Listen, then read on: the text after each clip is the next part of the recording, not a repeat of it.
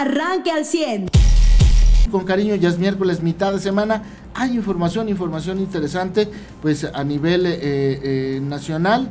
Eh, sigue el tema de las corcholatas. Ayer veía un, discurso nuevamente de una de las corcholatas, la que es mujer, y me llama mucho la atención su intención constante de imitar el tono de voz presidencial, la forma del discurso.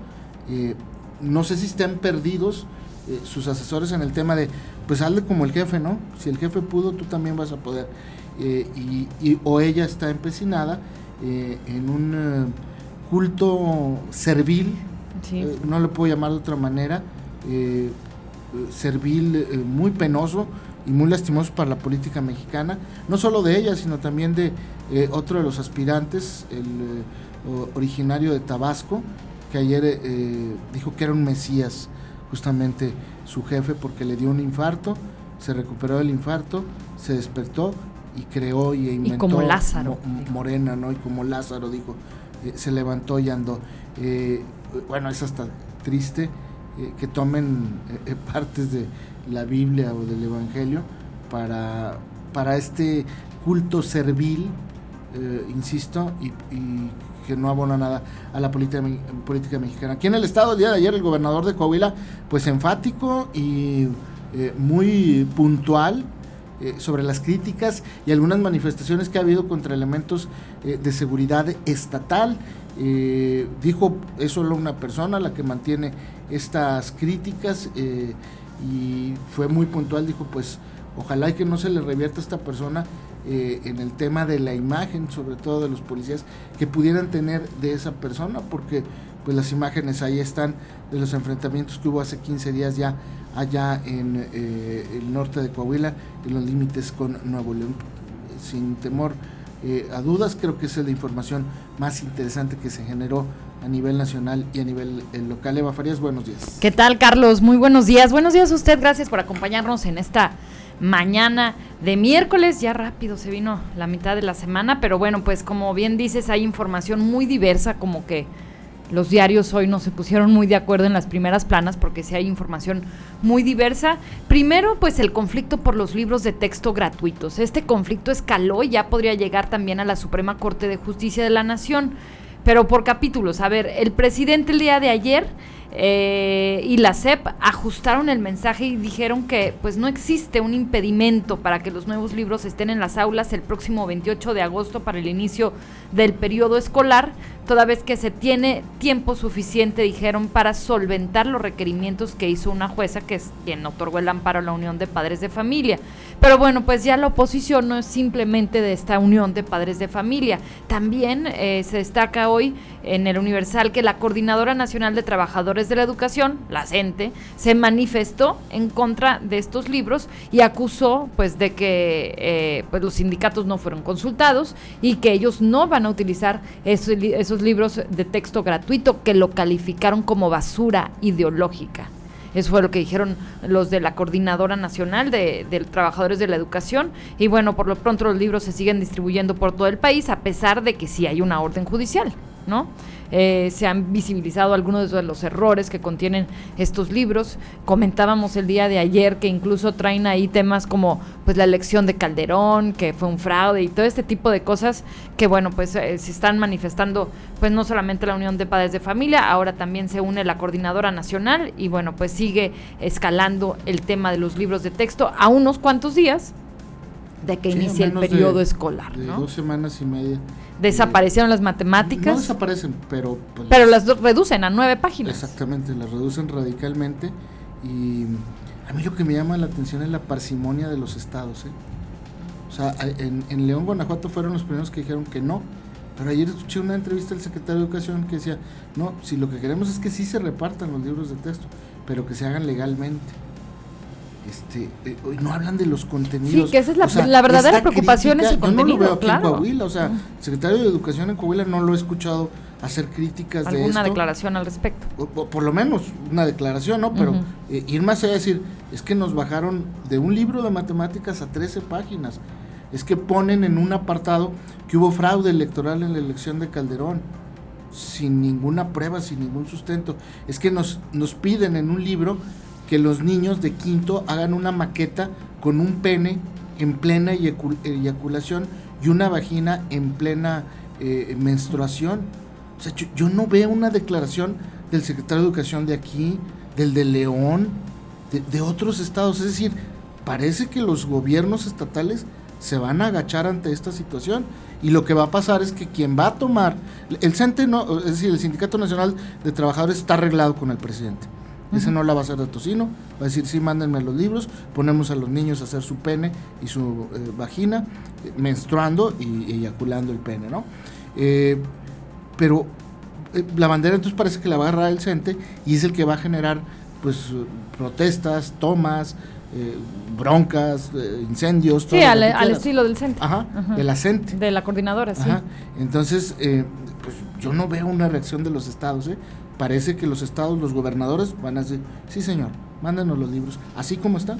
No, o que empiecen a surgir más ordenamientos judiciales, pero a nivel local. ¿no? Es otra Que haya amparos, que haya este tipo de cosas. pero no han hablado de eso las autoridades estatales, de los amparos. No, y sobre todo el contenido es el tema. Estamos hablando, pero, yo me refiero a la reacción, Eva. El contenido ya no lo podemos cambiar ahorita. Ya lo definieron. Pero la reacción no la veo. Y bueno, pues eh, también pues eh, arranca agosto con las autoridades electorales reconociendo que según eh, pues esto lo pone reforma el día de hoy, pueden hacer muy poco así dijeron las autoridades electorales. Muy poco podemos hacer para eh, pues poner límites al presidente con las y los aspirantes de estas pre-pre campañas. Oye, muy poco, pero vemos el contraste de lo que está sucediendo en Estados Unidos. ¿Qué está sucediendo en Estados Unidos? Que también es una nota importante el día de hoy. Donald Trump. Donald Trump está haciendo, eh, le, están imputando otra vez cuatro cargos. Entre ellos es la obstrucción, ¿no? del derecho eh, para votar. De, le están acusando de pues estar hablando de un fraude cuando no existió un fraude. ¿No? Eh, que cuando en la elección que perdió contra Joe Biden, eh, Donald Trump salió a argumentar que había un fraude electoral y eso se lo están imputando. Lo lamentable, va.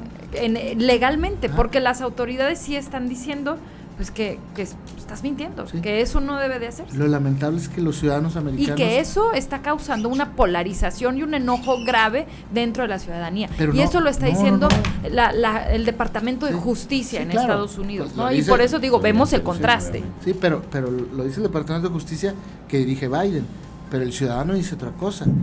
ah, bueno, espérame, a ver, en las encuestas, en las encuestas del fin de semana Donald Trump, sigue liderando las encuestas de, su partido. De republicanos. Y en la encuesta de ayer está empatado con Biden. Bueno, en la encuesta, en las encuestas Donald Trump sigue liderando, sí, las preferencias de su partido, pero el Departamento de Justicia está diciendo, independientemente de esto, hay cuatro crímenes. Bueno, Donald Trump en los últimos cuatro meses está acusado de 79, 79 cosas, pero hay crímenes muy específicos que están dictados en la ley y que se los está marcando el Departamento de Justicia. Pero, la reacción del ciudadano no es la misma, es lo que te decía yo hace un momento. Pues sí, todos vemos que los libros de texto eh, vienen ideologizados, pero parece que los gobernadores y los secretarios de educación no, porque nadie se ha pronunciado. Y es lo mismo en Estados Unidos, Trump es un delincuente ante el Departamento de Justicia, pero los ciudadanos lo ven como un héroe y es muy probable que sea, es muy probable que sea postulado por los republicanos para ser candidato presidencial. Y si la elección fuera hoy o mañana está empatado con Biden. Está empatado pero independientemente de eso el departamento de justicia está diciendo este hombre cometió crímenes. Es como y tendría que pagar el INE dice pues sí, el presidente todos los días viola la ley electoral, pero no podemos hacer nada. No, pero bueno, no es lo mismo. Y el presidente... Porque el INE no es una autoridad de justicia, allá sí es el pues, Departamento de pues, Justicia. y está siendo ya imputado. La autoridad electoral. Y tiene, y tiene, y tiene ya ahí un juicio Cosa que aquí pues no lo, sí, cosa que aquí pues no, lo no va a pasar jamás. ¿no? José, muy buenos días, te saludamos con gusto y con cariño. Pues sí, un 43%, ojo, hay que verlo, lo hace el New York Times, lo hace el Siena College, ¿no? Un medio también al que Trump nunca le tiró, entonces también hay que ver dónde, es como si aquí saliera la, la encuesta para la reelección de AMLO y saliera la de la jornada, ¿no? También hay que ver eh, cómo sale, ¿no? Y sí, creo que también en esto hay que advertir, no si era un poco la intención Eva, el riesgo del populismo, que puede ser un criminal y tener una ciudadanía, un amplio margen sector de la ciudadanía apoyándote, aunque hayas cometido crímenes evidentes, ah, eh, ¿no? Y aunque hayas Lula la Silva, por ejemplo. Estuvo en la cárcel acusado de desvío de recursos y lavado de dinero, regresó y es presidente de Brasil. Ahora, y ahí está, por ejemplo, el tema de Colombia, ¿no? Que los hijos acusados de, la, de un presidente acusados de lavado de dinero y el presidente en un sector que le gusta que le hablen bonito, o sea, que les gusta ser víctimas de los populistas, lo siguen apoyando. Y esa es la bronca, que el populismo está creciendo cada vez más, ¿no? Antes creíamos que era de países sudamericanos, bananeros y China y un poco de Rusia, ahora lo vemos hasta en Estados Unidos. Hay una amenaza en que Donald Trump vuelva eh, con, con, temas de populista, pues, con, estrategias pero populistas, ¿no? Mira, se está enfrentando a su tercer juicio, ha sido acusado de cuatro cargos por conspiración, manipulación de testigos, obstrucción del procedimiento legal. Y bueno, pues eh, también lo que culminó en el asalto al Capitolio el 6 de enero del 2021 por una horda de sus seguidores. Y bueno, pues tendrá que comparecer este jueves a las 4 de la tarde ante la jueza Tania Chuktan en el Tribunal Federal del Distrito de Washington para la lectura de estos cargos. Y bueno, pues eh, esta jueza es conocida por la dureza en sus fallos del asalto al Capitolio. Ahora, también hay formas de cometer crímenes sin dejar rastro o, no, como le dicen, este, sí, pues forma de que lo vinculen a ti, ¿no? Entonces, digo, vaya, lo que resuelve un juez no significa a veces la inocencia o la culpabilidad de las personas, ¿no? No, pero si emiten una sentencia. Ah, sí, no, no significa que ya no puedas participar. Pero, si emiten una no, te mandan a la cárcel, pues ya vas para la cárcel. O sea, sí, pero no existe, no, no, no es sinónimo de culpabilidad siempre, ¿no? Ha habido gente inocente condenada, ha habido gente eh, culpable, eh, eh, pues liberada, ¿no? Sí, pero sentencia, sentencia. sí, la sentencia le prohibiría una elección, ¿no? Fíjate, el primero es por conspiración con deshonestidad, fraude y engaño para obstruir el proceso nacional de recopilación, escrutinio y certificación de los resultados de las elecciones presidenciales. Ese es el primero de los cargos. Y otro de los cargos, que es el último, eh, en la mañana lo escuchaba en este podcast que hacen del New York Times, dice, por obstruir el derecho ciudadano. Entonces es como muy, muy extraño este último cargo porque dice, están obstruyendo el derecho ciudadano de ir y votar libremente. yo, creo que esa es también eh, práctica de la estrategia parte de la estrategia de Biden, eh, difícilmente creo, y, la estrategia la están equivocando porque lo hacen cada vez más fuerte, porque pues ha salido de todas adelante. Lo acusaron de abuso sexual, salió adelante, lo acusaron de sedición, salió adelante. Eh, ahora lo acusan de estos eh, delitos y va a salir adelante y, para mí, así lo veo yo, va a ser candidato presidencial de los republicanos y va a ser presidente de nuevo de Estados pues es muy probable. Nos gusta o no, y eso no es buena noticia para el actual presidente. Bien, eh, nos vamos a ir a la pausa, la primera de este de este de esta mañana. Nada más rápido, aquí en lo local Manolo Jiménez dio un mensaje, ya acabó la etapa de diagnóstico y ahora sí ya viene planeación y lo que habían adelantado, ¿no? Eh, pues tener el primer, el gabinete legal ¿no? los nombramientos ya para septiembre, pero con gente que seguramente desde estos días empezará ya a trabajar en lo que viene, en el, en el sexenio que viene. Muy bien, pues con eso nos vamos a ir a pausa comercial, a la que le fue mal y de malas y al rato platicamos, es a la alcaldesa de Chilpancingo, eh, que pues le sacaron un tercer video, eh, Norma Otilia Hernández, justo en la carretera entre Chilpancingo y Acapulco fue el asesinato de uno de los mejores amigos de Marcelo Ebrard el pasado fin de semana. Así es que esta mujer me parece que eh, poco o nada va a poder ser ya sus asesores, sus aliados y el propio presidente por ella, porque ya en el tercer video, bueno, hasta hay botellas de champán y cosas así.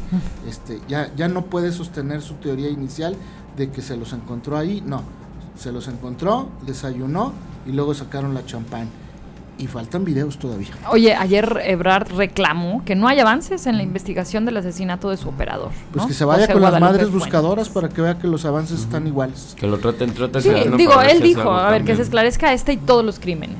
Eso fue la primera declaración de Ebrard. Muy bien. Usted ya está informado.